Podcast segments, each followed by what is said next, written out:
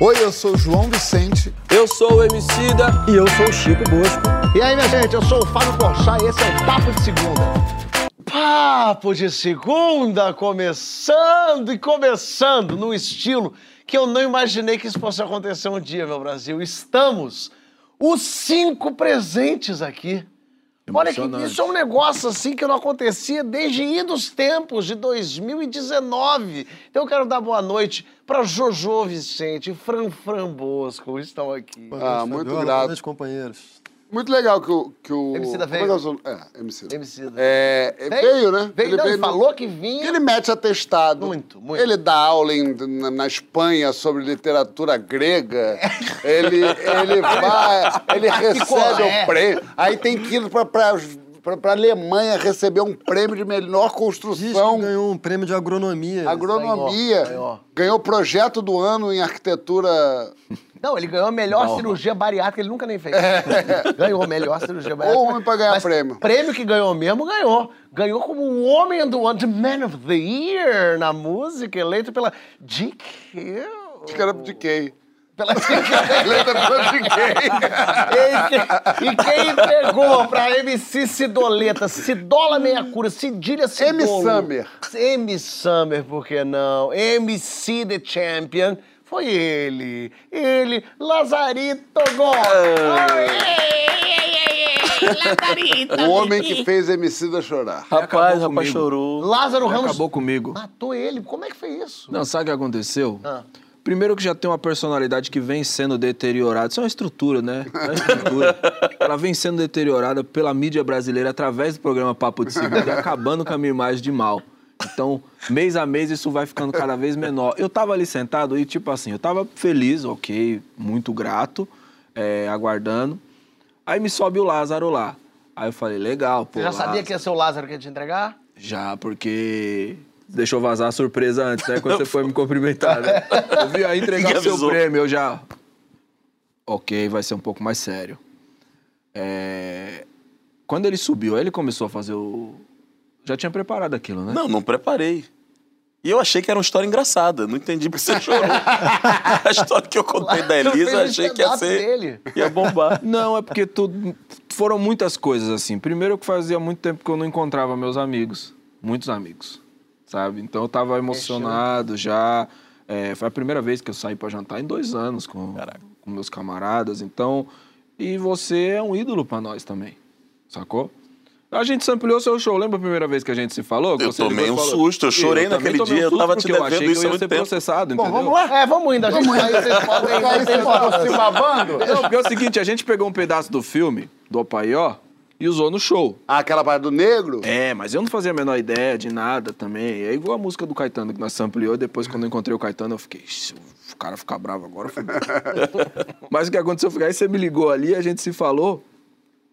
Então, pra gente era uma grande homenagem. Então, quando eu vi você subir lá e falar todas aquelas coisas bonitas, aquilo ali passou um filme na minha cabeça, porque eu tava ali com meus amigos, que tava ali quando a gente montou aquele espetáculo, e como a gente nem sabia que você ia estar lá, então foi uma super coincidência.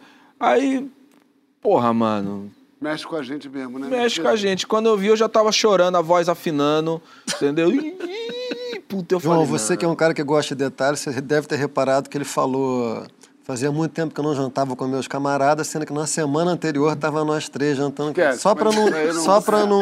Só pra Eu pontuar. sei que você gosta dessas. É, é. Dito isso, Lázaro Tá muito desmoralizado aqui, eu tô impressionado. Eu, eu- eu- eu sempre tenho que ficar me defendendo aqui? Olha só, o Lázaro tá na segunda temporada da série Aruanas, já Ah, disponível pra você no Globoplay. Dessa vez o inimigo é outra, a poluição das cidades. E a gente vai debater agora esse fenômeno que surgiu com a pandemia, o neobucolismo. Já ouviu falar? A vontade de ter uma vida mais conectada com a natureza. A cidade te faz mal? Ou você até topa um tanto de poluição, assim, e estresse, mas em nome do conforto que ela te dá. Se é do time da cidade ou do campo, vem debater com a gente lá na hashtag Papo de Segunda no GNT. Em Aruanas, o Lázaro interpreta o Enzo, um prefeito cuja bandeira é a sustentabilidade. A gente tá falando de um mundo meio irreal aqui. Existe uma- algum, algum paralelo assim no Brasil, Lázaro? Alguns, vários. É mesmo? vários, vários. Aliás, o difícil desse personagem foi justamente esse. A começar pelo nome, né? Enzo, né? É, Eu falei, é o primeiro Enzo do Brasil. Eu, 43 anos de idade, eu tentei trocar o nome. Juro. Eu tentei. Eu falei, já é o primeiro Enzo do Brasil. Foi, foi, foi onde Edson celular descobriu. É, exato. Onde ele descobriu esse nome. Pois é. Não, mas o personagem, qual é a tentativa da série? É apresentar um outro tipo de político, o cara que chega cheio de boas intenções e naturalmente sucumbe ao sistema. Não posso falar muito porque tem uma viradinha aí na série. E no tema de sustentabilidade é justamente uma questão, né? Como é que você se elege usando esta bandeira, né? No geral, são outras bandeiras que elegem as pessoas. Você entrou nessa segunda temporada. Eu entrei nessa segunda temporada e eu tive um detalhe. Como eu, eu li lá, a gente demorou um ano para fazer a série, porque parou várias vezes por causa da pandemia. Então eu li os capítulos no início de 2020 e nunca mais li. Quando eu comecei a assistir, na, estreou meia-noite, eu fiquei até de madrugada vendo o quinto- até o quinto capítulo. Não conseguia parar. E não era por minha causa, para ver as minhas cenas, porque a maior parte da história eu não conhecia, não lembrava. A série tá incrível, de verdade.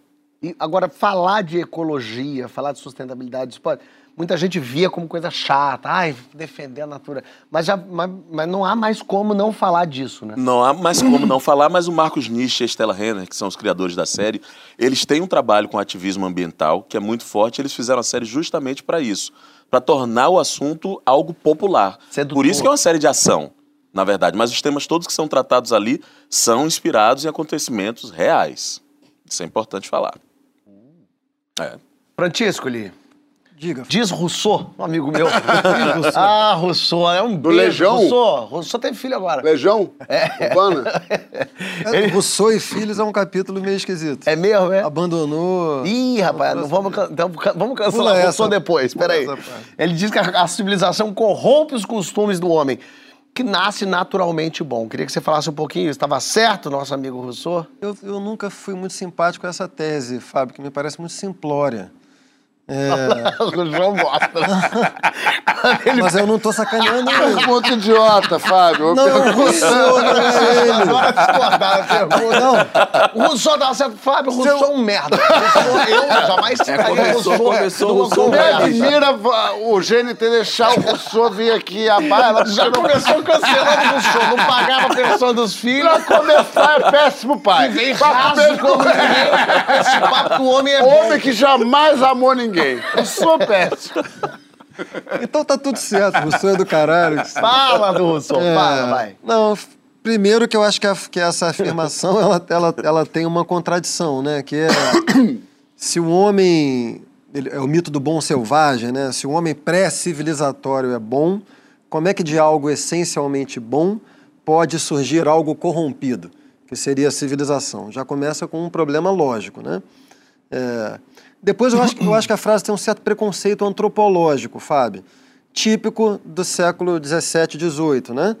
É, que que ela, ela faz parecer que povos indígenas, aborígenes, não europeus não têm civilização, como se a civilização fosse uma premissa das sociedades europeias em que se reconhecem determinados avanços técnicos.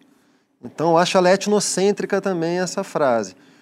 Finalmente, ela me parece de fato simplória, assim, porque não há dúvida alguma de que sociedades que nunca seguiram o caminho das sociedades que se tornaram ocidentais modernas, que é basicamente o, o, o caminho da conquista da natureza, né, do domínio da natureza, né, não há dúvida de que essas sociedades são boas no sentido de eh, sabem viver em maior equilíbrio com o ecossistema. Né? E se o mundo fosse orientado por essa sociedade, não estaríamos no ponto em que estamos. Lázaro não teria feito a série, não estaríamos discutindo isso aqui. Por outro lado, tem um pouco de idealização na frase do Rousseau, que é santificar um pouco, idealizar essas sociedades antigas, como se elas não conhecessem eh, a violência, a crueldade, diversas formas de crueldade, aliás, a hierarquia social. Por exemplo, eu visitei o Tibete alguns anos atrás. E o Tibete, antes da Revolução Chinesa, a Revolução Chinesa foi horrível no Tibete, né? Acho que eu te contei essa história que eu, eu visitei o Tibete e você tem que ter um guia oficial da China. E o meu guia, os pais dele foram assassinados pela Revolução eh, Chinesa. Então eu chorava em qualquer lugar que a gente passava aqui, meu pai foi assassinado. Aqui, minha irmã.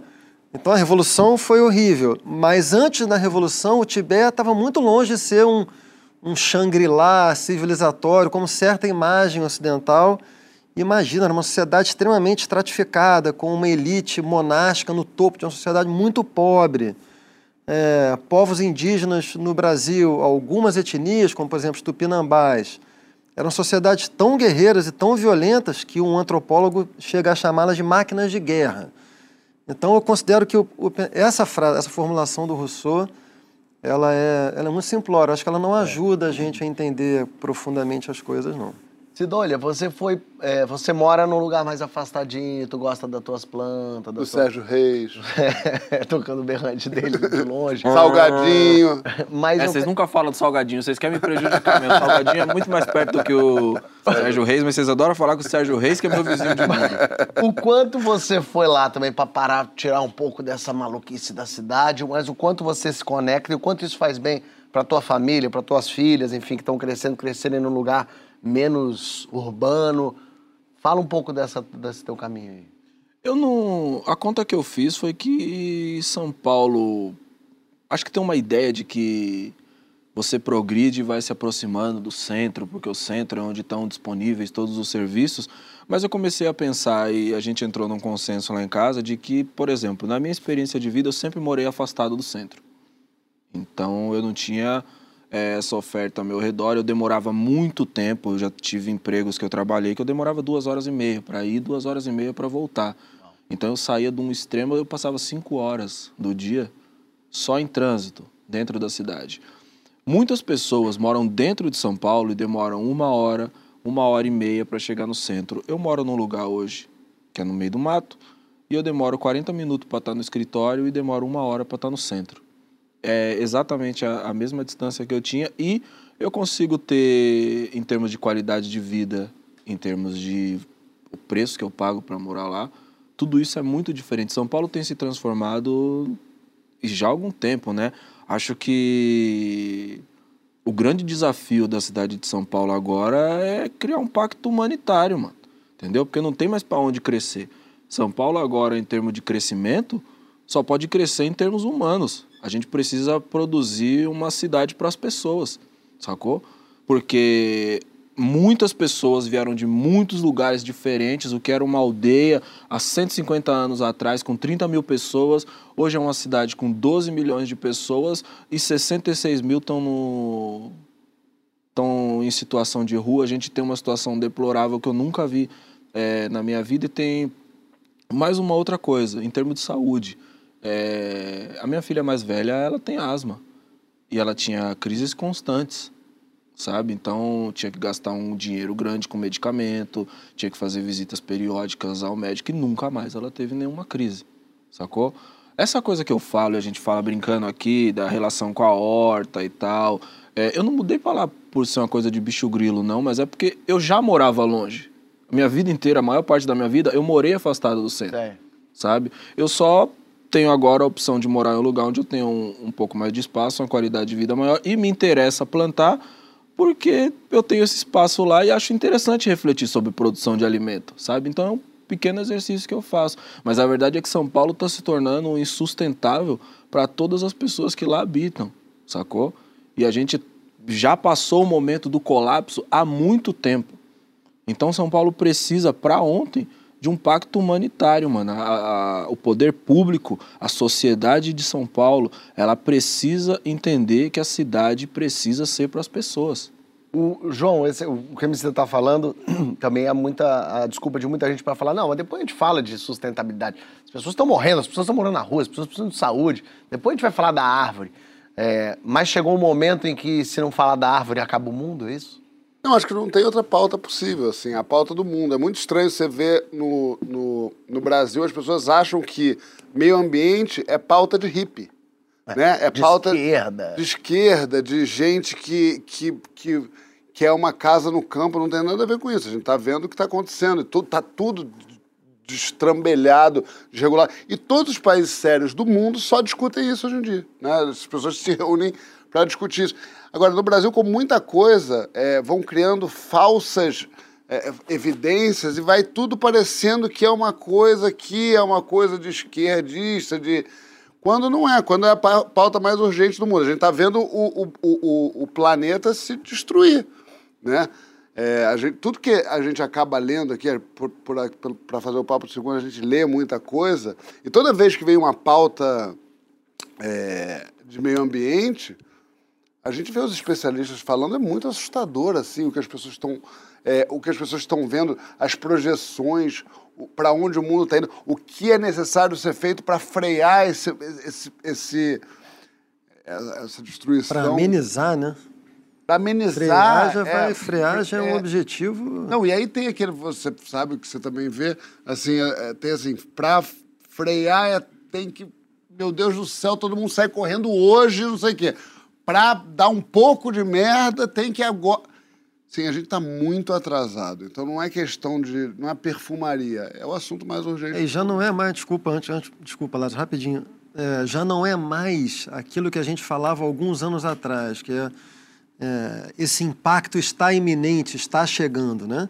A gente tem visto nos últimos anos eventos climáticos extremos à torta e à direita em todos os lugares do mundo, né? Hoje a gente estava falando sobre isso, né? Que como mudou, tipo, há anos atrás a gente As assim, estações se deslocaram, né? Cara, nos Estados Unidos já tem um movimento migratório de massa por conta de cidades que ou são incendiadas, as pessoas têm que sair, ou inundadas, as pessoas já têm que sair, já é uma realidade lá. É, e é urgente, né? Isso que as pessoas não, não pensam. Assim. É, a- da- da- do, do mínimo que você pode fazer ao máximo que pode ser feito por uma pessoa normal, é, né, que tem condição de separar lixo, de jogar pilha no lugar certo, de reciclar. É, é tratado como uma coisa de, ah, que fofo, cara, ele separa o lixo, ele é muito legal, ele, ele não separa muito, não, separa orgânico e o resto, mas, caralho, é- só pode ser, é, é tudo que a gente pode fazer isso, economizar energia, economizar tudo que der para economizar, pensar na, na prateleira do produto, qual o produto que está fazendo qualquer coisa pelo meio ambiente? Acho que são essas as coisas que a gente tem que começar a medir. Porque, como o Francisco muito bem me corrigiu, é, não é questão de. tá- tá- já aconteceu, já, já é, o, o negócio é frear, não é nem voltar. O negócio é, pelo menos, a gente conseguir ter um mundo para os nossos netos, né? O que acontece, Lázaro? Vo- Você era- foi sempre ligado a essa, essa questão ambiental? Nem um pouco, muito pelo contrário. A minha família vem de uma ilha que hoje em dia tem 220 habitantes, muito pequena, vida interiorana, fartura de vegetais, de fruta, de marisco. Depois disso, eu fui para Salvador e eu não me tornei uma pessoa que pensava no meio ambiente. Muito pelo contrário, eu tive muita dificuldade, por exemplo, em separar o lixo. Durante muito tempo. Você sabe quando eu tive a maior transformação? Meus filhos. Ah. Outra mentalidade, outra cabeça, já está na rotina deles. Essa semana, a gente estava andando na praça aqui no Rio de Janeiro e eles acharam a praça suja e mal cuidada e eles falaram, pai, vamos organizar um mutirão? Ou seja, já estão pensando em cuidar da cidade, do ambiente urbano onde eles vivem, né? Não estamos fugindo para lugar nenhum. Eles estão olhando para onde a gente vive e já me estimulando a cuidar desse lugar. E é muito impressionante, porque nos meus filhos não tem essa discussão da gente babaquinha, dessa geração, não sei o quê. Para eles já é. Assim, tá a separação do lixo, para meus filhos, eu acho uma coisa linda, que não é um tema. É. Eles sabem onde colocar. Simples assim. E é muito legal porque é assunto do dia a dia deles, sem dor, sem esforço e sem achar que é um tema babaca. Nossos filhos estudam na mesma escola. Antes da pandemia, tinha mutirão de recolha de lixo na praia. A- Das A crianças. escola e- promovia, é um evento extraordinário. Vai toda a criançada toda com os pais para a praia todo mundo catar lixo. É, eu não sei se a gente está falando muito de uma bolha, mas de qualquer maneira, assim, é, você vê assim, a geração da minha irmã, assim, 80% já não come carne. Já acha carne uma loucura. É, claro que a gente está falando de uma bolha, né? Mas, mas é, dá uma certa, um, um pequeno pedacinho de alívio pensar que tem uma geração aí vindo querendo fazer mutirão para organizar a praça. Mas o que será que mais precisa acontecer, né? Porque assim, a ciência já disse, as pessoas estão vivendo e sentindo na pele o que está acontecendo. Mas Quando- será que estão sentindo tanto na pele? Ah, Acho que as é. pessoas não sentem muito na pele. Não. Cara, É Cara, uma a quantidade coisa. de plástico que a gente está produzindo agora, na pandemia. quantidade de lixo que a gente produz e já nem é mais tema. Né? Porque agora a gente está medindo aí a questão da saúde. Eu lembro em sete de filmagem, a gente ia cada um com sua canequinha. Agora já não vai mais, é, É. copo plástico, copo plástico, copo plástico. Eu realmente não sei se a gente está se transformando. No início da pandemia tinha muito esse papo, né? Vamos pensar numa nova vida, como cuidar da nossa saúde, do ambiente que a gente vive. Não tô crendo muito que a gente mudou, não, cara. As lideranças globais estão muito aquém do, do que é necessário em termos de política pública. E o ambientalismo mudou, né, João? Assim, o ambientalismo, quando começou, nos anos 70, mais ou menos, ele era um esforço muito individual. Deve continuar a ser, né? Cada um de nós deve fazer o seu trabalho, mas tem que ter política pública de larguíssima escala, porque já está num patamar absurdo. E cada conferência dessa do clima sai com algumas intenções e, e muito pouca ação, né? Tá muito aquém. Mas a França, a Inglaterra vão parar de fabricar carro com motor eh, de Combustão. Sim, combustão, de fóssil, sim, é, a- até 2030. sim. As coisas já estão tomando outro rumo mesmo. Alguns países hiperpopulosos e com a economia muito poderosa recuam muito em alguns compromissos, né? É, esse é. É, o que, o que, o que alegam países é, em desenvolvimento é tipo, ah, depois que vocês cresceram, se desenvolveram e têm dinheiro, agora vocês querem que eu que não comecei a Eu pare. acho o argumento correto, mas você tem mecanismo para você consertar isso, né? Então, pagam-se taxas, tem, tem lá a economia do carbono, né, que você vende se você produzir mais. Tem mecanismo para fazer justiça histórica dos países que se desenvolveram para os países em desenvolvimento. O fato é que, que o ser humano não é feito para é, é, para esse essa essa compra a prazo de conforto. Tipo, a pessoa as pessoas não estão muito acostumadas a pensar, pô, eu tenho que fazer isso agora porque meus filhos vão. Não, isso é impossível. As pessoas não têm essa mentalidade. Por mais que a gente ve- veja consequências, mas são consequências. É isso. Você vai, vai lá no lixão de Gramacho para você ver como é que é. Só que ninguém vai no lixão de Gramacho, entendeu? Vai lá ver a Ilha do Lixo, no meio do oceano, um lugar que por, por umas Corrente. ocasiões lá virou uma ilha de lixo. A China vende lixo para países africanos. É. Então, isso é assim, importante política pública, né, gente? Porque na consciência, a consciência individual, claro que é importante, né? Mas se a gente depender somente disso, Ah, vai- não, é. não vai. mas no Brasil até vai, porque Eu o Brasil é bacana. Eu tava na praia ontem, andando na praia, e aconteceu uma coisa que parecia uma cena de 93. Tinha uma senhora com a família dela tomando uma cerveja, assim, andando meio na praia. Ela jogou a lata na areia. Ela jogou assim, ela fez. Hum. Aí a lata, ainda por cima, ironicamente, a lata bateu na areia, voltou e veio descendo, indo em direção ao mar. Aí eu peguei a lata e aí eu fiquei muito tentado. Fiquei muito tentado de falar com ela, de falar. "Acho- Deixou cair. Acho que você deixou cair, ou não faz uma coisa dessa, ou constranger, falar, mas seus filhos estão vendo jogando lixo. E eu fiquei, mas ao mesmo tempo eu falei, eu vou eu criar essa confusão agora, a moça vai, olha aqui, e vai. Mas, mas que raiva que me deu de ver uma pessoa jog... mas assim, sem nenhuma cerimônia, lugar onde ela tá. Ela tá. Ela tá- não é dali. Ela tá ali justamente que é férias. Ou seja, ela veio para esse paraíso. Aí ela pega a latinha ela joga no paraíso que ela tá. Que ela veio passar. Eu, eu não sei, eu, eu, eu fiquei com a puta da latinha, não fiz porra nenhuma. Fui até um lixo, joguei no lixo. Mas que vontade de to- tomar uma. Não dava pra dar uma tapa numa criança dela. Não é nem nela, porque essa Quando já ele falou- Pega o margaludinho. Quando ele Não, falou, ei, eu pensei que ele ia dizer, me deu uma vontade de jogar a lata de volta nela. Podia! E eu pensei, ele jogou aí, mas não, eu que deu vontade de falar com ela, o Fábio é um gentleman. Ah, eu só falar uma coisa que me parece muito importante nessa discussão, é que eu acho que a discussão ambiental ela é inseparável da discussão econômica social. Não sei se foi João ou Lázaro que falou agora há pouco, que, é, que essa é uma discussão que ainda está muito numa bolha. Ou pelo menos, e a, e a ideia da série de fazer de ação para tentar popularizar, é, porque as pessoas mais pobres ficam numa espécie de alternativa infernal, que é ou afirma o desenvolvimento econômico com os custos ambientais que isso tem, ou senão é relegada a desemprego, baixa produtividade e a pobreza eterna, né? Então, assim, para você realmente engajar a sociedade como um todo na consciência ambiental, você tem que ter uma política de distribuição geral de recursos completamente diferente, né? que passa, eu sou chato com isso, mas passa por uma reforma tributária progressiva muito radical, por políticas públicas que territorializem o orçamento. Não dá para manter o estado econômico que a gente tem e tentar criar uma agenda ambiental. Não dá para fazer uma coisa sem mexer É no outro. dissociar, né? Sim. E até quando a gente vê, né, mano? Tipo, você falou do. Hoje o Fábio tá tentando.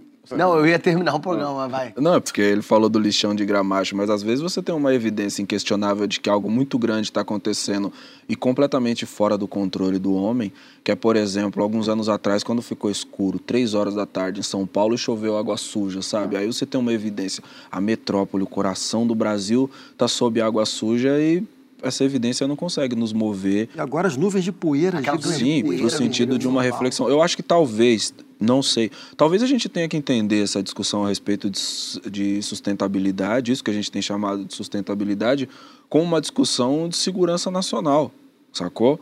Porque é, algum tempo atrás eu estava lendo um, um tiozinho falando sobre isso e ele falava que uma determinada alteração climática, ela não cria um conflito entre as pessoas. Não nasce um desencontro de duas tribos porque parou de chover. Mas isso aí diminui os recursos. Essa alteração, ao diminuir os recursos, pode potencializar um possível conflito. E é por isso que a gente tem que passar a entender isso eh, e todas as alterações climáticas que têm se dado como um episódio que vai tendendo a diminuir cada vez mais os recursos e cada vez quanto mais escasso, maior a probabilidade de violência dentro dessas sociedades. Ó, na volta a gente vai estar em clima de romance. Você sabe declarar o que você sente? O quanto que isso é importante na Rousseau relação? sabia. Não com os filhos. Se derrete lá na hashtag Papo de Segunda do GNT.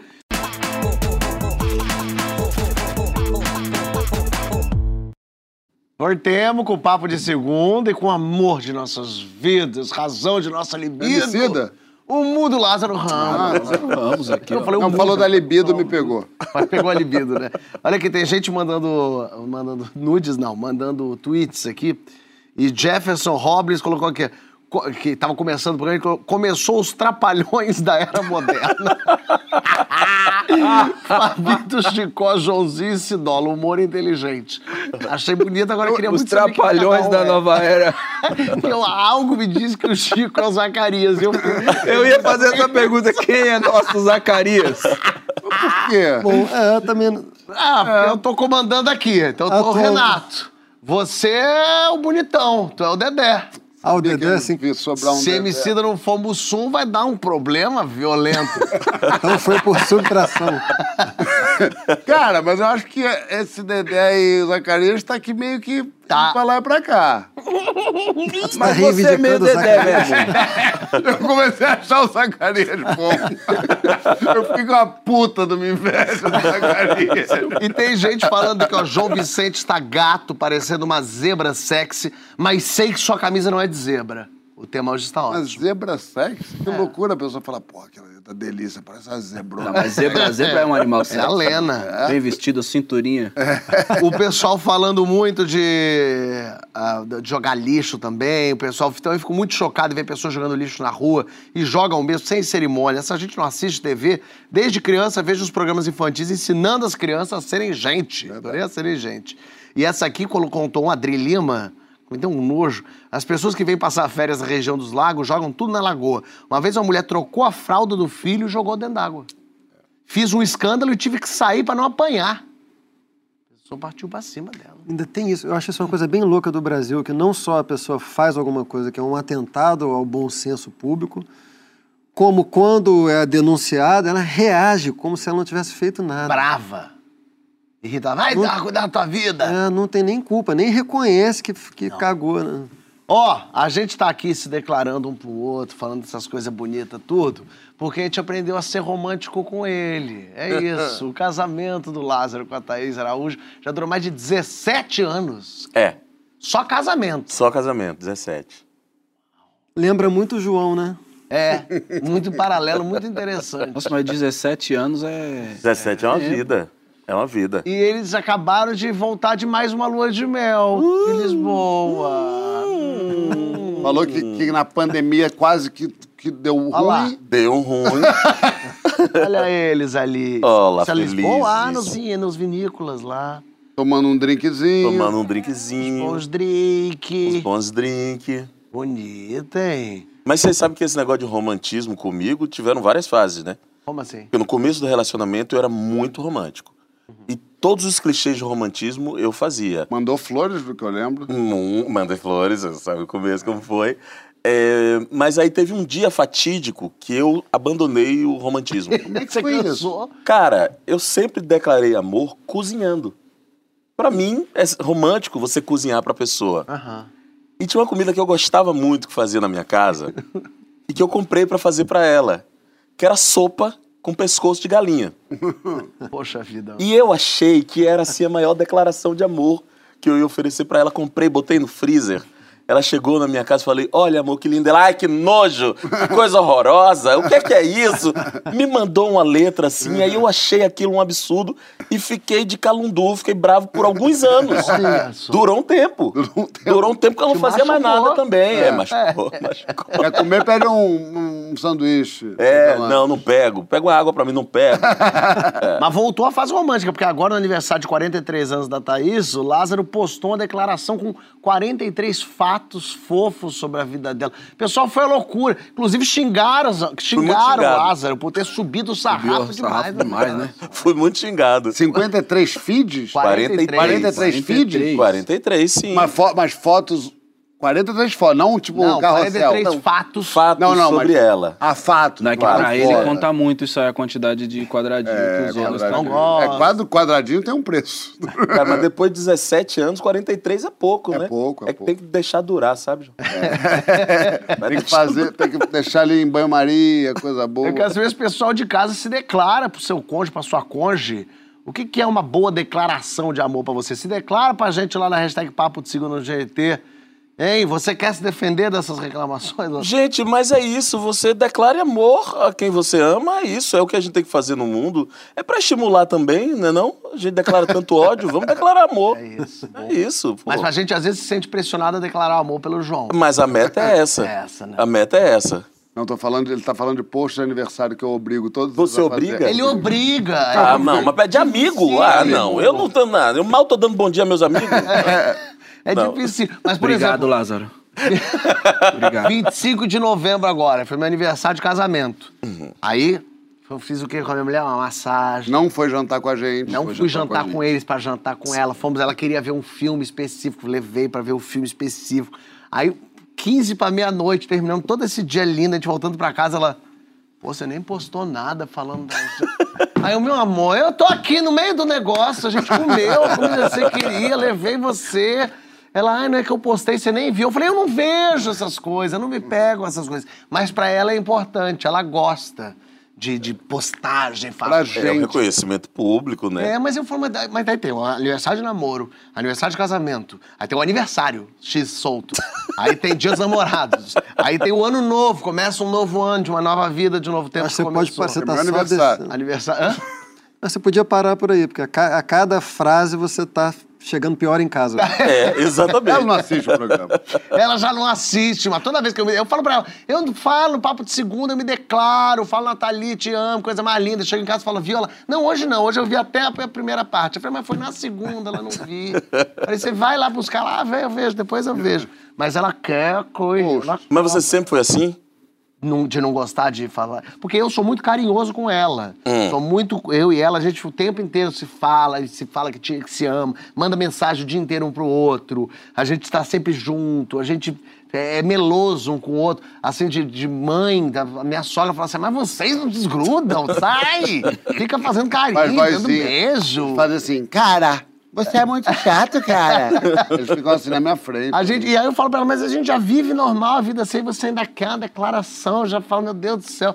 Eu acho, eu não consigo. Aí eu falei, não vou fazer hoje. Ah, mas não faz isso, Não cara. fiz. Mas também é o meu pescoço de galinha. É. Ah, peraí, cara. Não, mas você tá errado, você sabe, né? você sabe que você tá errado, né?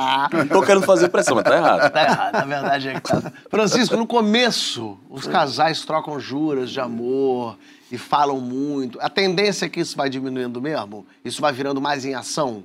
Ô, Fábio, acho que o começo é uma merda essa pergunta. Mas essa eu achei meio merda também. Lógico que depois vai diminuir. Não, mas eu quero saber se depois se transforma em ação e isso já é o suficiente. Não, eu acho, eu acho que é, eu acho que o começo tem uma, o começo para nós que vivemos nessa cultura costuma ser a paixão, né? E paixão é um troço que é uma pulsão absurda de desejo e aquilo quer se manifestar no mundo de todas as maneiras, inclusive a verbal. Então acho que a pulsão verbal acompanha a pulsão do sentimento. Depois, quando a outra a poeira abaixa um pouquinho, né?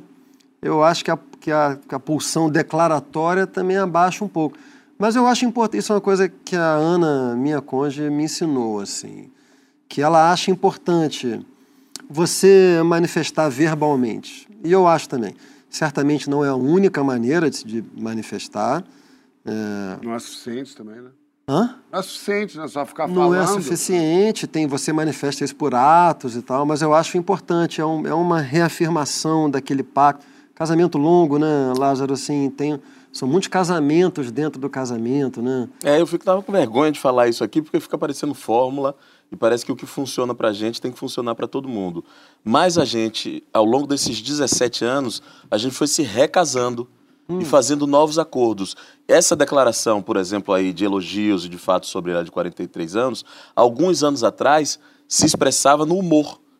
Durante muito tempo, rir junto foi o que segurou o nosso casamento. Não era declaração romântica, era mandar um meme engraçado, era falar pelo zap alguma coisa, era eh, humor. Depois, durante um tempo, era demonstrar estar presente sem dar opinião. Ó, bonito, gostei dessa. Porque uh, comigo e Thaís, funcionou pra gente, assim, não é a fórmula do romantismo que se repete. É um olhar muito pro outro e ver o que você tem pra oferecer naquele momento de melhor pra essa parceria que você escolheu pra vida. A gente se escolheu pra vida, em todos os sentidos. E a gente tem muita coisa que une a gente. O humor, a fofoca, que a gente é muito fofoqueiro, a gente fofoca muito. Nossa família que a gente criou e o nosso trabalho também. Então a gente vai se recasando. De vez em quando a gente casa novamente e muda os acordos. Isso é uma coisa que a gente construiu à base de. de... Lexotan mesmo. Lex... não, mas porque teve um- uma época que a gente não encaixava, gente. Não encaixava. Por exemplo, a novela Cobras e Lagartos, que eu fazia o Foguinho e ela Ellen, foi um inferno pro casamento. Era muito ruim. Porque o trabalho dava muito certo, só que é, a gente não sabia trabalhar junto. A gente não sabia trabalhar junto. Eu, eu, eu não respeitava o espaço dela. É, é, Era um negócio que, assim, pro mundo tava tudo certo e a gente não. E foi importante isso, passar por essa fase que não encaixava, permaneceu mais um Que tempinho, situação. a gente E se vocês conseguiram sustentar a novela bem até o final? É, Meu filho, o sucesso faz você ser hipócrita. Loucura. Estou exagerando.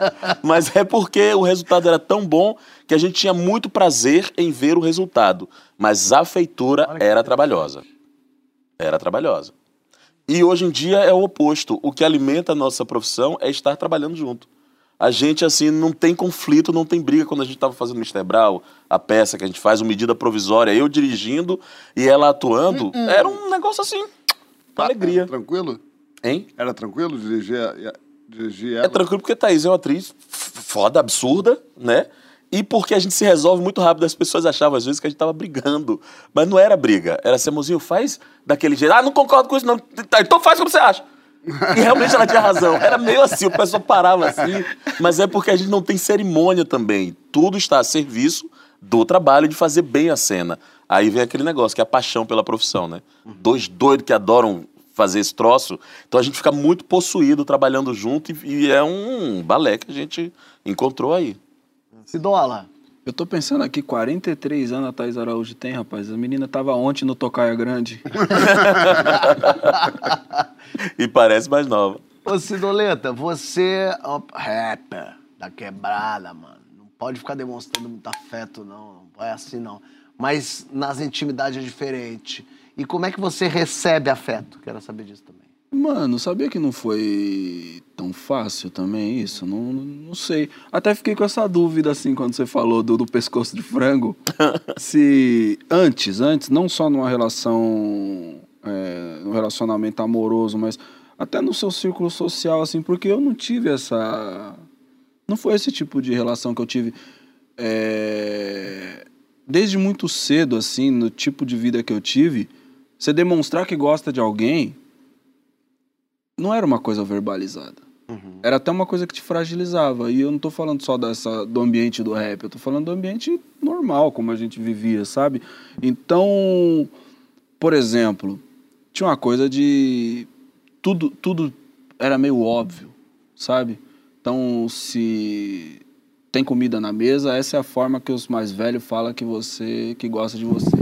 Eles trabalham e te sustentam. Não tem uma coisa de verbalizar. Então, eu não cresci com essa tradição de verbalizar a coisa. Eu passo a entender isso aí meio que recentemente, sabe? Há, há talvez uma década, ou coisa, Uau. coisa do, do tipo, sabe?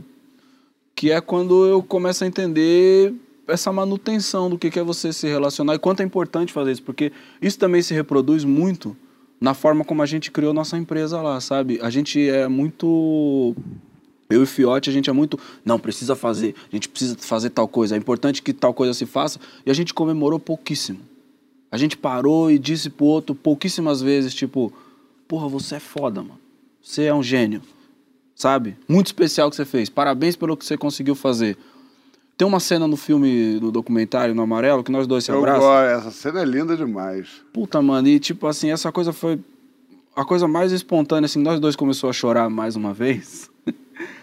Porque ele tava correndo, organizando um monte de coisa com rádio, e eu tava falando com a banda, organizando um monte de outras coisas. E sempre acontece é, isso, em algum momento do lançamento grande que a gente vai fazer, a gente se esbarra sem querer e fica olhando um pro outro, tipo, caralho, é de verdade sabe? E nesse momento do teatro municipal, a gente se abraçou e começou a chorar.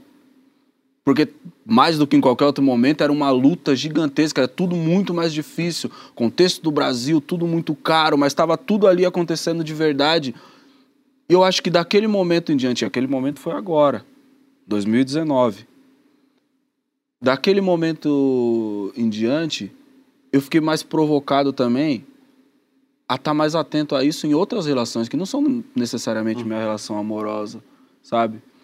Porque eu tava, eu tava falando sobre isso, mas a prática ela era, ainda era muito distante.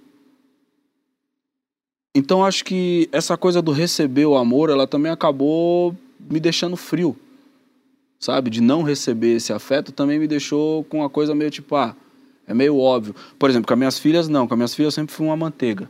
Com a minha filha eu não tenho problema nenhum Fala, de... te amo. Puta, falo te amo, passo o batom, coloco peruca, vou correndo, vou lá, tipo, mano. É... Puta, minha filha. E outro dia, puta, eu fui levar a Tereza na escola, ela parou na. Eu já saí chorando também, porque ela parou. Eu tinha vindo pra cá gravar, que a gente ficou lá uma semana. Ela, e ela ligou e falou assim: é, por causa da pandemia, eu tava dois anos em casa com ela, então ela tá muito desacostumada. E a Marina falou uma coisa que no começo da pandemia eu disse pra ela assim: essas meninas vão sofrer muito quando voltar à rotina normal, que a gente não vai estar em casa. E a Marina me respondeu: a gente vai sofrer mais do que elas. e foi dito e feito. Passou esses dois anos, agora em Coimbra, quando a gente foi pra faculdade, eu- o dia que eu fui dormir no hotel uma noite, eu fiquei ansioso, assim, fiquei tipo acelerado, tipo, mas cadê todo mundo? No hotel só tinha eu. E agora, quando eu fui deixar a Tereza na escola, ela para na escada, depois dessa uma semana, ela vira e fala pra mim: Eu gostei muito que você voltou. Aí, eu, como é que eu não vou retribuir um negócio desse, sabe? Aí eu fico me provocando. É, minhas filhas foi me transformando nessa manteiga, foi me ensinando a ver essa coisa do afeto, do valor do afeto, sabe? Porque a criança ela não tem esse filtro e graças a Deus elas nascem num contexto muito melhor do que o contexto no qual eu nasci. Então elas não têm esse essa coisa mais fria, mais durona, de eu não posso dizer que eu gosto do meu pai, porque senão eu vou estar pagando um pau pra ele, tá ligado? Eu não posso pagar um pau pra ninguém. Não, elas dão um abraço, faz um desenho, diz que te ama, e aí isso foi me provocando a tentar ser assim com o meu círculo social inteiro, porque no final das contas, é, um relacionamento é uma manutenção constante, né? Dá um desentendimentozinho aqui. E eu, eu, eu, puta, essa é uma parada que eu acho mais fascinante. Que não é todos os momentos que nós está 100%, sabe? Mas é em todos os momentos que nós está disposto a fazer funcionar. E acho que essa é a arte da parada. Então tem a coisa de você dizer, mas tem, tem a coisa do pescoço de galinha. E o foda é que o pescoço de galinha nasce como um trauma e se transforma numa piada. E essa piada junta mais ainda porque ela mostra que são dois mundos que estão caminhando e dispostos a se encontrar, mesmo que haja um trauma. Esses dois mundos não se desassociam, saca? Pra mim, essa é a parada mais mágica, mano, a manutenção do dia a dia. Que sai, tem seus espinhos, como diz o, pastor Henrique Vieira, fala, uma vez a gente tava conversando, lembra, né? Você tava nessa conversa, a gente fez a live, né? Que ele foi buscar a referência, ele falou que tem uns porcos espinhos no Canadá. E começou a conversa assim já. tem um Discovery Channel. E eles sentem muito frio. No inverno eles têm que se aproximar na distância certa, porque se eles for muito perto, eles se espetam. Mas se eles ficar muito longe, eles não se esquentam. Então eles têm que sempre achar essa distância correta para não se ferir, mas se manter quentinho. E pra gente, mano, relacionamento é a mesma coisa. Bonito isso. Mas- mas você tava falando aí, eu lembrei que aquela fase do pescoço de galinha tinha também, Pegou tinha ele. também uma carência grande minha Claro. por receber demonstração Ah, de afeto. Uma carência que depois eu descobri que vinha do fato do meu pai ser um cara que não era muito de abraço, muito de toque, né? E eu vim descobrir como é que ele demonstrava afeto quando minha mãe morreu. Porque ela faleceu e ele no cemitério ele falou aqui, assim, você sabe que eu tô aqui sempre, né? E eu lembrei. O cara estava sempre mesmo. E até hoje ele é assim. Meu pai fala muito pouco. Meu pai não abraça. Mas às vezes no silêncio dele, no jeito que ele me olha, eu me sinto muito amado por esse velho. É. É também um exercício de você entender como o outro se relaciona com a demonstração do amor. É, esse argumento não vai funcionar com a sua esposa. Eu não ia por aí. Não Eu adianta tentar Não adianta. Você achou que ia concluir se salvando? Não vai. Não Achei que ia chegar. A gente tem que pensar no outro. Às vezes, o outro dessa forma e a gente entende o tamanho do amor dele por aí. Mas olha só que romântico. Lázaro e Thaís estão juntos no filme Medida Provisória, dirigido pelo Lázaro Estrelado, sabe por quem? Por ele mesmo, o ator Emicida! Tô Olha, indo atrás desse Oscar, cara. e, cara, o Emicida não se contenta, Ele né? gravou lá em São Paulo, um dia ele que chegou, quer? ele falou assim, aí arrombado, arrebentei lá no filme. Não, mas é porque o Lázaro falou. Falou, parabéns. Eu, eu, pô, recebi o parabéns do diretor, entendeu? Já Não, sei como. ele fez o primeiro Falou que take chorou. eu não aguentei. Eu falei, caralho, ainda é elegante e bom ator. Ah, você vê? Foi espontâneo. tipo, E Pois é, falei, Vocês caralho. vocês tudo vão poder ver isso no dia 15 de dezembro, tá no Festival do Rio, não é isso, Lázaro? Sessão gratuita. Ó. Somente uma sessão às nove da noite. Tem que chegar com uma hora de antecedência para tirar os ingressos, levar comprovante de vacina para poder ter acesso ao cinema. E Lá- sobre o que é o Medida Provisória? A ideia Medida é provisória muito baseado no espetáculo de teatro escrito por Aldre Anunciação, chamado Namíbia Não, em 2011. O roteiro do filme é de 2013. Olha como são as coisas. Conta a história de um Brasil no futuro, onde um advogado processa o Estado brasileiro pelo tempo de escravidão, pedindo reparação financeira. O Estado diz, ok, é justo dar uma reparação, mas como tem muitos cidadãos de melanina acentuada, como os negros serão chamados, nesse Brasil distópico do futuro, tem muita gente, vai quebrar os cofres públicos, então a melhor reparação social é mandar todos os negros de volta para a África. Protagonizado por seu Jorge, Alfred Enoch, Thaís Araújo, com Adriano Esteves, Renata Sorrá, Emecedo, Se- Leandro Roque, é, seu Leandro, Vocês vão ver. Mas, grande elenco. mas isso é comédia? Isso é drama? Começa como comédia, vira thriller e termina em drama. Já passou em 35 festivais, já recebemos prêmio de roteiro em Memphis, roteiro na Espanha, melhor ator para Alfred Enoch em Los Angeles, melhor diretor para mim em Portugal semana passada, estou muito feliz. Maravilha. É, e tô doido para mostrar aqui, né? Ah, O objetivo agora é mostrar no Brasil, porque o filme já foi para 35 países e ainda Tá não é possível mostrar, mostrar. Por que, que não estreia aqui no Brasil, hein? Porque a gente ainda tem questões burocráticas da Ancine para conseguir lançar. Mas por culpa do filme? Não, não, é por causa da burocracia, mas está um tempo mais longo do que o normal. mas que estranho. É, Parece é, até que é. estão tentando que ele não estreie. Parece até que a cultura no Brasil De não tá forma com algum tipo de nenhuma, empecilho, de forma nenhuma, um filme brasileiro feito por técnicos tão bons e importantes do Brasil. É, esse filme é muito desejado aqui, ele vai passar daqui a pouco. É, que esquisito. A deve gente ter sido quer muito coincidência. assistir. É, deve ter sido coincidência. Você deve ter uma bobagem qualquer tua que de repente você tem que ficar atento a isso. É o carimbinho. Tem- Falta um carimbinho. Falta um carimbinho, falta a rebimboca da parafuseta. A gente tem um teaserzinho, é isso mesmo, diretora, pra gente assistir? Ah, eu encerro o bloco pra mostrar o teaser, então eu farei isso agora. Porque a gente vai voltar já já, não acabou o programa, acabou esse bloco. A gente vai falar sobre a quebra de padrões. O que, que você já fez pra desencaretar, pra chocar, pra mudar a tua rotina? Você posaria nu com teu cônjuge, com a tua cônjuge? Lázaro e Thaís fizeram isso semana passada, sei lá, Lá mês no, do pescoço de galinha ao nude público, eles estão em tudo. Quero você confessando a hashtag Papo de Segunda no GNT.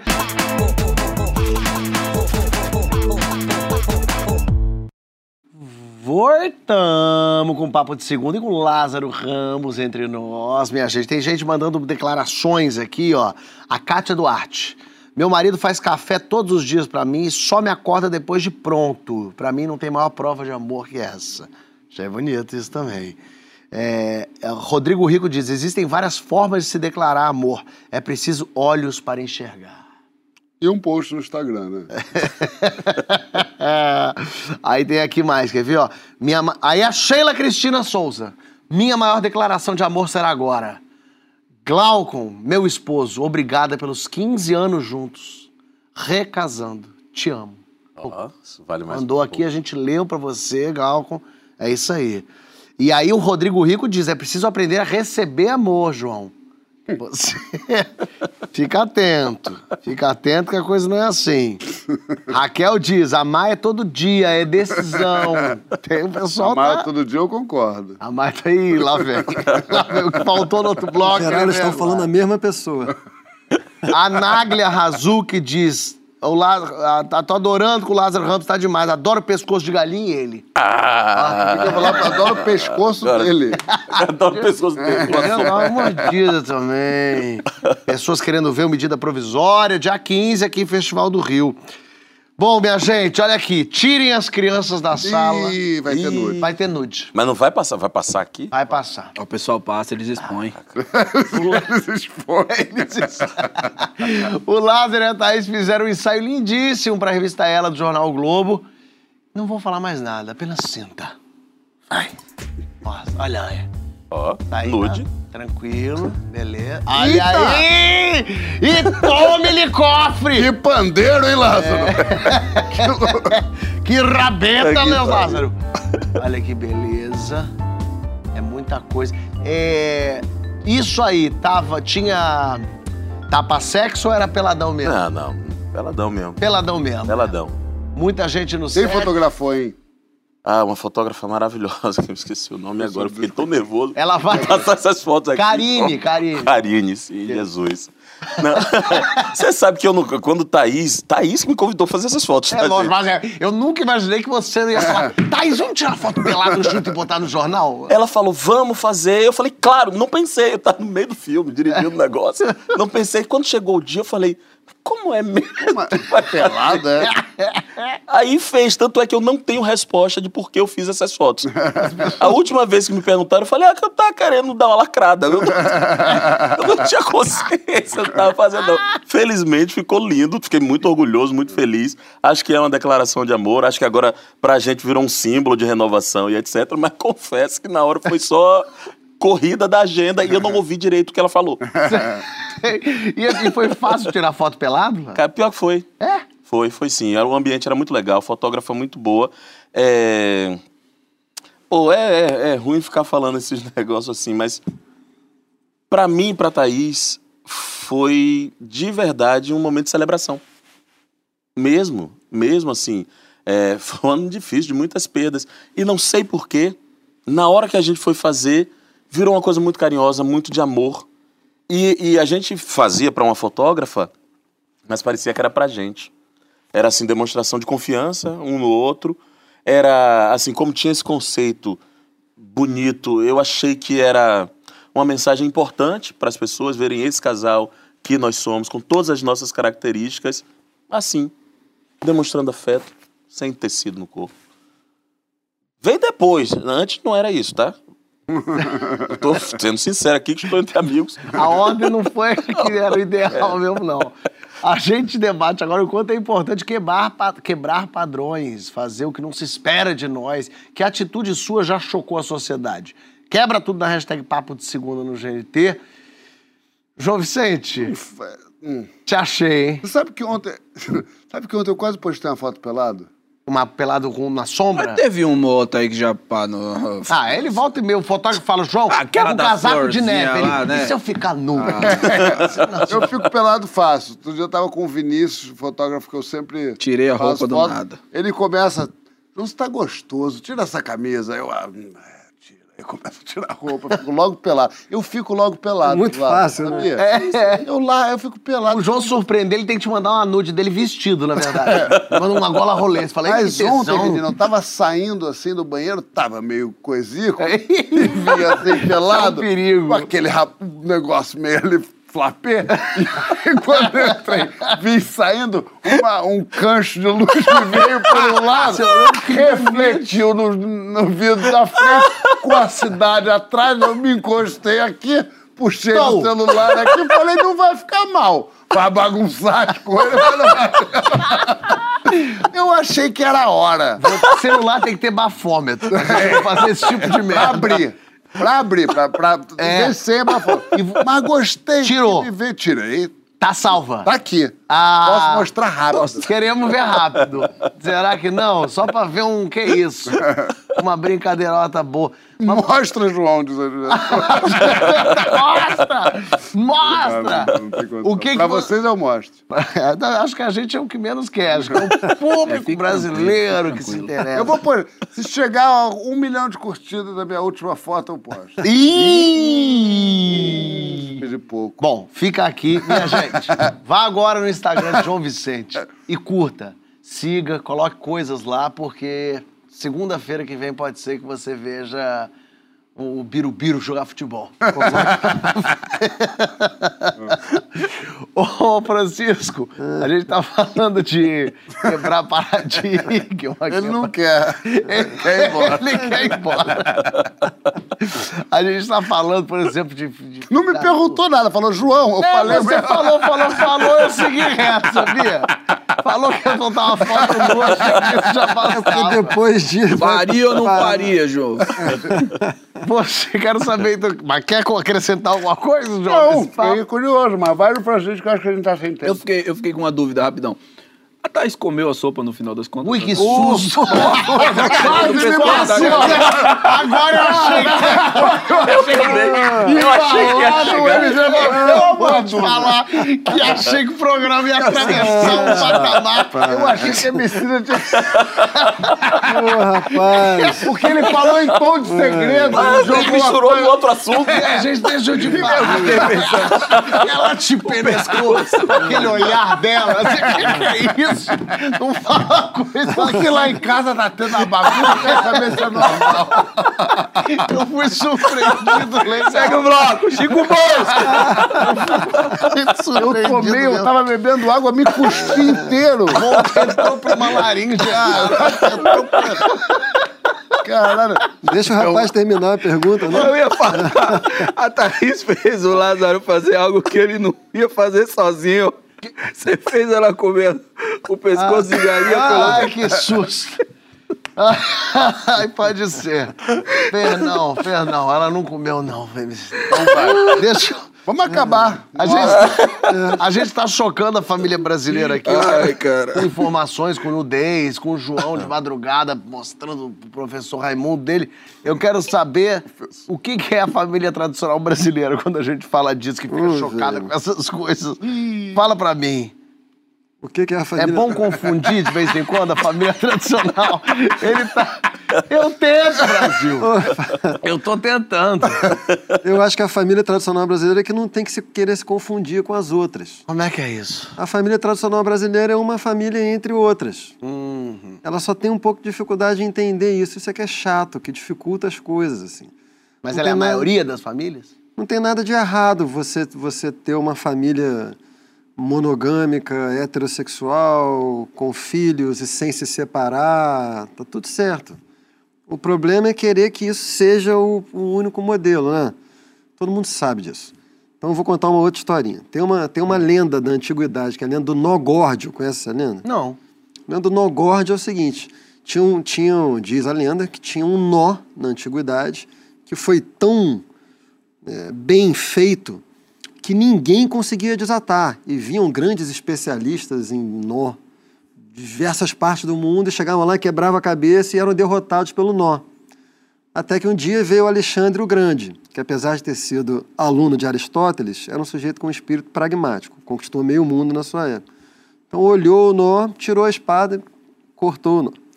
Pois bem, o que, que eu acho que está acontecendo?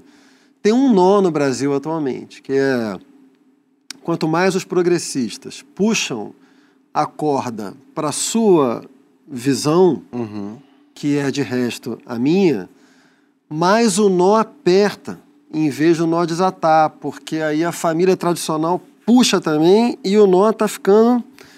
Eu tenho para mim que esse nó só será desatado à maneira do nó górdio. Esse nó não se desata nos termos do nó. Ele vai ter que ser desatado de uma maneira indireta, que para mim tem a ver com a conversa do primeiro bloco. Tem a ver com uma questão econômica e social também. O Brasil é um país de baixa secularização. Secularização é, é a, a intensidade esvaziada da religião. Então, sociedades europeias, por exemplo, em geral, elas são muito secularizadas. Nos países europeus, é, sobretudo ocidentais, a religião não tem esse tamanho que tem nos Estados Unidos, por exemplo, ou no Brasil. Na França tem por causa de imigração, né? mais religião muçulmana. Então, uma sociedade mais secularizada é uma sociedade menos inflamada. E eu, eu tenho para mim, Saúde Lázaro, que, que a inflamação religiosa no Brasil está muito associada a questões econômicas sociais no Brasil. né? Então, o Estado não está, então a igreja evangélica está. É, acho que muitas pessoas conservadoras defendem a família não necessariamente porque acreditam que a família é a única possibilidade possível, mas porque não tem outra rede de proteção social possível. Só tem a família para poder é, né, ser defendida. Então, se você consegue dar mais proteção, se você consegue criar outros laços comunitários que não sejam apenas os da religião, eu acho que isso tende a desinflamar e a agenda liberal progressista, que é uma agenda que basicamente defende que cada um pode ser o que quiser, desde que não faça mal ao outro, né? Eu acho que ela tem mais chance de andar. Perfeito. Cidola, o Lázaro falou numa entrevista falando que ele e a, e a Thaís não bancam um, é, abrir relação, homenagem, sei lá. Já fez homenagem? Não quebrar tabu. A gente quer saber. Quando a bagunça com mais explode. um homem. Não quebrar tabu Você não mexeu, né? é uma certa Não forma de mexeu. rebeldia também no mundo de hoje. Que tá Veja a hora do show voltar lá. todo mundo querendo quebrar tabu o tempo todo. Não querer quebrar o tabu também pode ser visto como uma forma de rebeldia, de alguma forma? Não só rebelde, como revolucionário. Eu, por exemplo, gosto de dormir cedo. Já mudou o assunto. Oxe, é uma questão de né? saúde pra mim, entendeu? É. Esse negócio também de toda hora tá quebrando o tabu e pai, pum, pum, pum, não vai deixar nada inteiro também. Algumas coisas podem ficar inteiras, não tem problema não, cara. Entendeu? Ele nesse assunto. Ele, vai, ele sai correndo, ele não gosta de falar da vida sexual dele. É uma vida super legal, a gente sabe detalhes É. tá, né, do, do como ele gosta de fazer amor gostoso, né? A gente tem. Ele fica constrangido. Mas você sabe que esse... E o Fiote Ah, me falou. qual a sua- Eu sempre lembro, mano. É sempre, eu olho no olho do João Vicente, eu lembro do Fiote, assim. Não, porque é um programa muito legal onde você troca umas ideias. Você gosta de trocar ideias, umas ideias inteligentes. Você vai lá, vai trocar umas ideias inteligentes. Eu tô aqui há três anos, irmão. Três anos? Quatro, né? Quatro. Quatro anos. Quatro já? Quatro anos que esse cara tentando me expor aqui, mano, na frente do Brasil inteiro. Com a dona de casa aí na frente. Pô, mano, e a senhora? Ah, não. sabe. Peraí, A Bici. senhora sabe que eu não sou essa pessoa que o João Vicente quer mostrar pro Brasil. Eu sou muito melhor. É por isso que eu gosto da senhora. Eu sabe que essa coisa da nudez chocar e tal. Bom, provavelmente por ser ator e, e aula de teatro, tem aula do nu, fica todo mundo pelado, eu, eu lido mais tranquilo com isso. E eu sempre achei essa coisa da nudez chocar meio.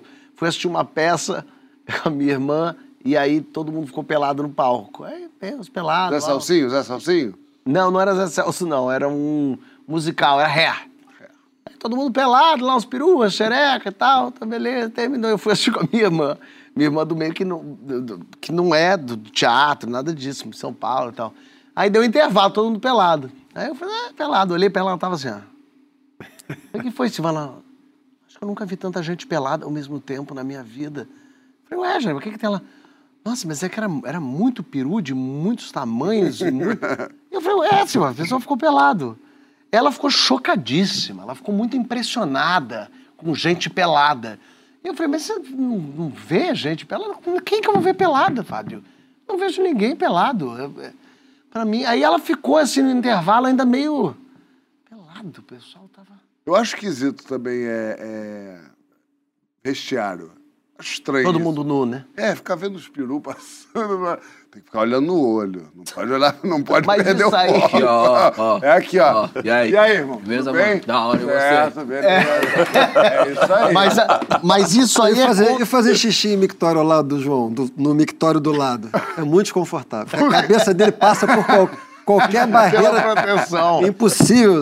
Mas essa coisa do mictório assim, você pode ver, tá sempre o pessoal meio protegendo e tem um que anda muito tranquilo, que é quem tem pau grande. O cara que tem pau grande, ele caminha tranquilão. Tudo bem? Como é que tá? Certo? Beleza? E a mesa aqui, ó, deu uma soltada aqui. Ele caminha bem, ele não veste. Todo mundo vestiu ele aqui. Fala, Emicida! Porra! Complicado lá, né? Esse corona aí tá, tá de fuder, realmente. Ele não se veste em nenhum momento. Ele tem a segurança do pau grande, de qualquer motivo, por qualquer coisa. Senta bem, perna aberta. É, Francinha! Porra! Com o negócio batendo no chão, cutucando. Ele, chão gelado, hein, rapaz? É. Ele não tem a vergonha de ser feliz. Essa música é pra ele. A gente do pau médio, a gente fica no normal aqui. Tudo bem, querido? Tudo ótimo. Veste, se bota a toalha por cima, tira a sunga por baixo da toalha. É, já pega uma, uma cueca e bota pra... De cueca a gente anda. Vai dar uma segurada, mas não tem. Aquela roçadinha, né? Pra dar um mínimo de Pra dar uma reacordada, mas é isso. É a Agora quem lembrou do fiote foi, fui eu. Pensando que ele tá falando de tamanho de pau e como o cara com pau grande anda. E a pessoa tá... Minha gente. É, graças Foi? a Deus. Não, não foi não. Não, não foi não. Você está achando que acabou? É hora de falar das notícias mais polêmicas de hoje, do final de semana. É hora do quadro que tem pra hoje. Roda a vinheta aí. Jesus, a coisa não para. Eu posso ir, Bela? Não, não pode, que agora vai te interessar muito. Homem com projétil. Homem com projétil de canhão no reto faz hospital acionar equipe antibomba. Não sei se Lázaro chegou a acompanhar isso, mas olha só. O, Uma homem- foto do o projeto. homem se apresentou no pronto-socorro alegando que escorregou e caiu no objeto de 17 centímetros de comprimento e 6 de largura, que faz parte de sua coleção de itens militares. Então, o que aconteceu? É, ele estava andando, eu vou, vou fazer a cena Não, aqui, eu acho- vai demonstrar. Eu acho importante. Isso aqui é o projeto, tá? Isso aqui é o projeto, tá? Rapaz tava andando aqui, ó. Ele vinha vindo. Deixa eu ir. mais. Vou indo lá, vou fazer compra. ei, ei, ei. E aí, o projeto, 17 centímetros. Não, e o negócio não é nem 17 centímetros, agora é 6 de diâmetro. É aí que me dói. É aí que, tipo, 17 centímetros tá Pô, brincando. 17 centímetros, pô. profundidade até tem, né? O negócio... Agora, 6, eu não sabia que nem que se medir diâmetro em Não é centímetros. bom, Agora, não é bom acredita? deixar projétil espalhado. Isso aconteceu... Eu falo, quando eu tiver filho, eu vou falar, guarda teus projetos, que papai já escorrega. E aí, o coisa. cara que chegou discretamente no hospital, né? Porque imagina a situação já. Oi, com licença, a mulher é o quê? Febre, senhor? Não, é no cu. Eu tenho um- uma bomba da Segunda Guerra. E aí. É um projétil de canhão. O que que aconteceu? A, a enfermeira Deus! não podia falar Não, eu assim, que- lógico, eu cara, acho que eu o pior tiro. deve ser assim, tem um negócio que eu preciso tirar. Aí foi lá, médico, abriu lá, fez isso aqui, quando falou, que isso, moço? Uma bala de canhão. Ele falou, não, então ele não pode tocar. Chamaram o esquadrão Chamaram o antibomba. esquadrão antibomba. Que chegou o esquadrão de bomba. E aí eu fico imaginando como é que não foi. Foi a primeira vez que, trabalho- que era o rapaz Que que é aqui isso? assim, parado, o esquadrão de bomba ali olhando. Não, e cada um respeitando o trabalho um do outro, né? Peraí, aqui eu não face shield. pega ali. Com face E tirando aqui, ó, e tirando aqui, ó. Tirei a cabeça, doutor. de Tirei. Eu tô com dor de cabeça. Porque realmente. E podia explodir a qualquer momento, mandando aquele cu pelos ares. E podia. Não, e não é que o esquadrão antibomba devia estar muito familiarizado com projétil de Perfeito. canhão de 19 1804. E nem com custo, nem porque eles não trabalham com isso. Eles trabalham com o chão, com a terra, com o cimento. Com... Será que ele foi com aquela roupinha? Aquela roupinha de, de, de ferro que eles vão, que fica só Foi, com certeza. E como é que te. Deve ser interessante essa.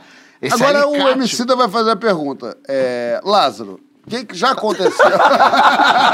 Já te comeram na porrada lá. o, ne- o negócio do pescoço de galinha. Mas olha que interessante. Ai, meu Deus do céu. Mas olha que interessante, Como é que- Francisco. Você, a minha mãe trabalhava no hospital, ela falava que semanalmente Não. É. chegava gente com coisa, coisas mil.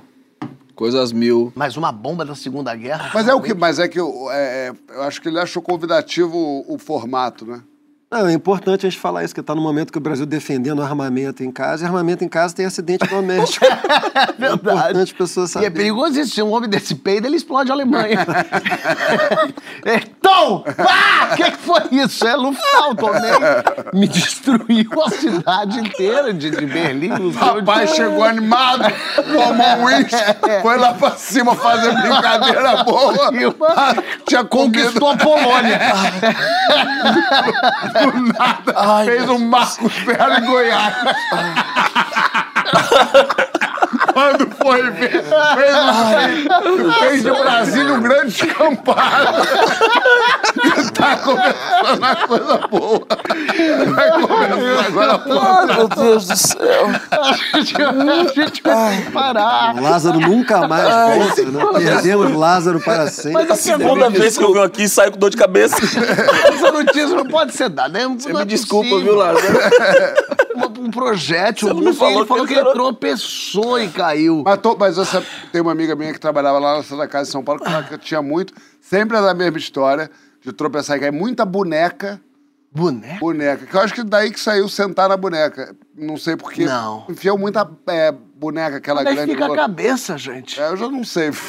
Deve ser, eu tô pensando Naquele, Chato. naquela... E aí ela, e eu teve uma vez que ela foi atender um cara que ele ficou muito querendo explicar pra ela. Hum. E, ela- e o médico é um técnico, ele não quer saber como é que aquilo entrou ali, ele quer tirar. Aí o cara falava assim, era tipo uma cenoura, uma berinjela que tinha enfiado, uma leguminosa. Ah, tá. Aí ele falou assim, eu te juro que eu comi. Ela falou, tá Eu bom. comi, eu comi ela, eu- que eu tenho um problema de digestão. Ele, mas senhor, não tem problema. Ele falou, mas é que eu te juro, entrou por cima. Ele falava. Meu Deus do É céu. impossível. Uma boneca. Esse é o Toy Story mais triste do mundo. O Woody, né? Como é que você tirou o Woody lá? Parou o infinito e além. Abriu as asinhas lá Imagina esticando a cordinha. Eu te amo. Eu acho que a gente vai ter que ir. gente. Acho que a gente vai ter que Lázaro acabar. se arrependeu muito. Muito, profundamente. Ele Começou tão divulgar coisa séria. Aruanas, medida provisória, a gente sai daqui... É... Eu acho que a gente vai tomar, hoje a gente toma a chamada da diretoria Você acha? canal. Acho. que Você acha que... Vai receber um João, pode falar? Mas- Repita. Você acha que o Mariano vai te ligar? vai É, eu acho. Falar que não, ó, Brasil acabou. Papolushers, Papolovers. Chegamos ao fim do nosso programa. Seu Lázaro, Ai, que é sempre um alegria. prazer. E agora acho que nunca mais, né? agora eu acho que é aquela chance que eu tinha. Eu ainda tenho sob pressão pra Ai, lutar. que bom, graças a Deus. que Ainda bem que... Eu adoro quando é assim que já foi no que história é essa. Aí pronto, não tem importância, pode ver que você fez isso lá fora. Vai lá, obrigado, como sempre. Ai, eu que agradeço. você de alegria. Thaís também. Mano, sim. Muito bom. Sidônia, Muito obrigado, seu Fábio. semana que vem você tá aqui ou pro contrato não mais? Semana que vem eu vou ver, eu, eu falo com vocês. Tá. O Fiote fala. É, eu- eu- eu- a gente tá sempre aí no Rio de Janeiro, direto. Te agradeço, viu? Joãozinho, acho que de hoje não passa, né? Nossa demissão. Vamos tentar. Vamos. tentar. Gente, queria mandar um beijo pra Mariana, pra, pra Dani Miani, pra Rafael Dragô, é, é, Boni. A todo é, mundo. todo E mundo. pro Esquadrão de Bela, Bomba da Segunda Guerra. Muita gente Resolveu muita coisa. Francisco, Beijo, Fabiola. Eu queria só lembrar para essas mesmas pessoas que eu falei de Aristóteles. Eu só ri.